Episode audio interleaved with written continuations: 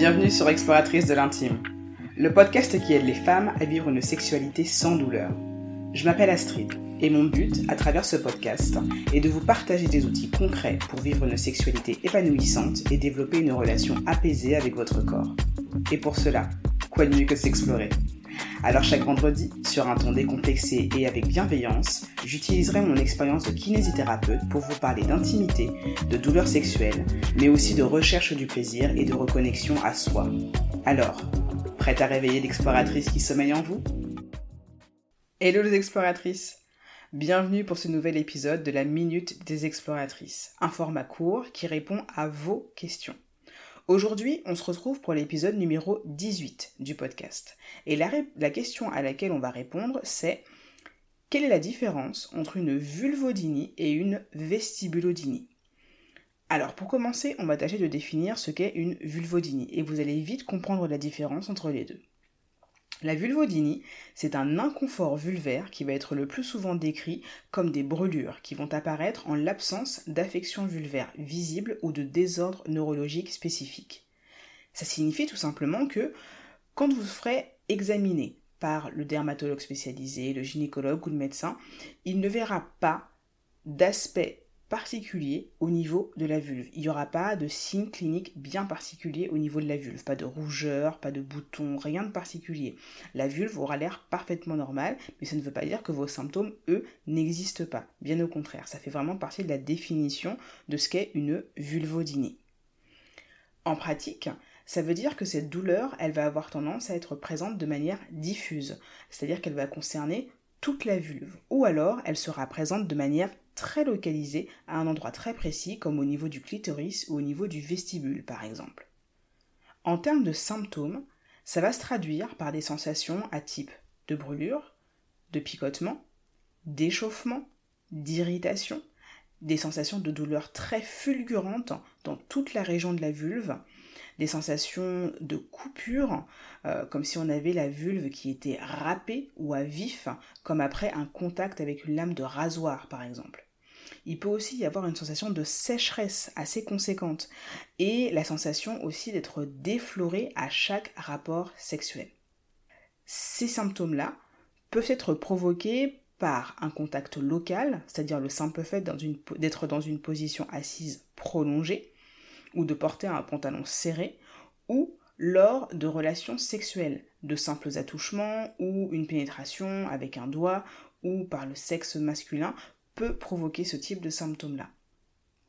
Il va y avoir d'autres cas de figure où ces douleurs vont être complètement spontanées et la douleur sera présente de manière constante et continue. Et cela même en dehors des relations sexuelles ou de tout autre contact qui aurait pu provoquer la douleur. La douleur sera là de manière vraiment spontanée et une simple pression au niveau de la vulve aura tendance justement à aggraver ce type de symptômes.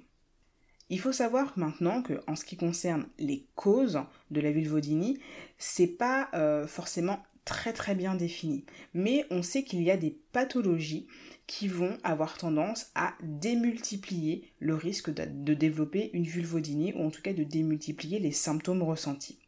Par exemple, la candidose vulvovaginale récidivante va multiplier par 4 le risque d'avoir une vulvodynie et ça va être la cause de 50% des vulvodynies.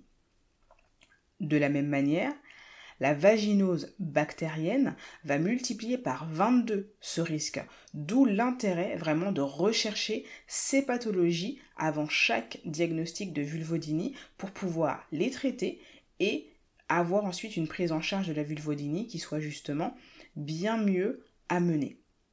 Il faut aussi savoir que la sécheresse vaginale, le fait d'avoir un périnée hypertonique, tout changement hormonaux comme par exemple euh, la ménopause ou euh, euh, le postpartum, tout ça, ça peut aussi être des facteurs de risque dans l'apparition d'une vulvodynie.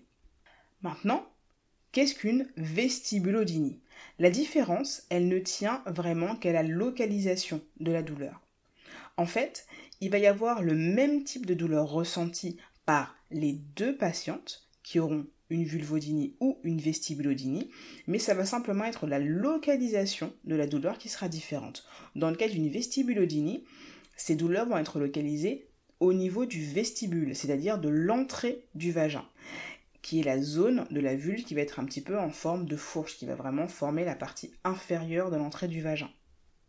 Maintenant, si on s'intéresse au traitement, les principaux outils qui vont être utilisés vont être au niveau médical l'utilisation de crèmes anesthésiantes qui vont permettre justement de diminuer l'intensité des douleurs ressenties.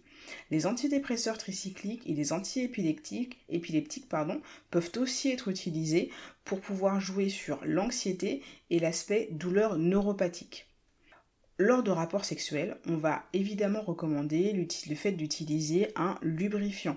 Vraiment, ça va être très important pour pouvoir diminuer au maximum les frictions et les irritations provoquées par un rapport sexuel. La rééducation périnéale va aussi avoir son importance dans le traitement parce que la vulvodynie va être souvent associée à un périnée hypertonique et le fait d'aller travailler sur cette tonicité du périnée et son relâchement va permettre d'avoir une meilleure qualité tissulaire et ça va aussi aider dans ce domaine de désensibilisation justement du tissu de la muqueuse pour aider à diminuer justement l'intensité des douleurs ressenties.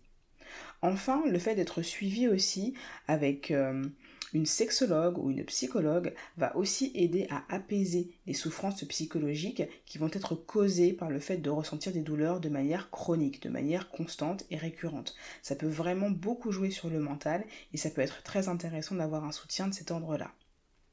Voilà, j'espère que je vous aurai un petit peu clarifié tout ça et que maintenant la différence entre la vestibulo et la vulvodynie n'aura plus aucun secret pour vous. N'hésitez pas à m'en parler en commentaire et à me laisser un avis 5 étoiles si jamais l'épisode vous a plu et que vous avez envie de partager l'information avec d'autres exploratrices. À très bientôt!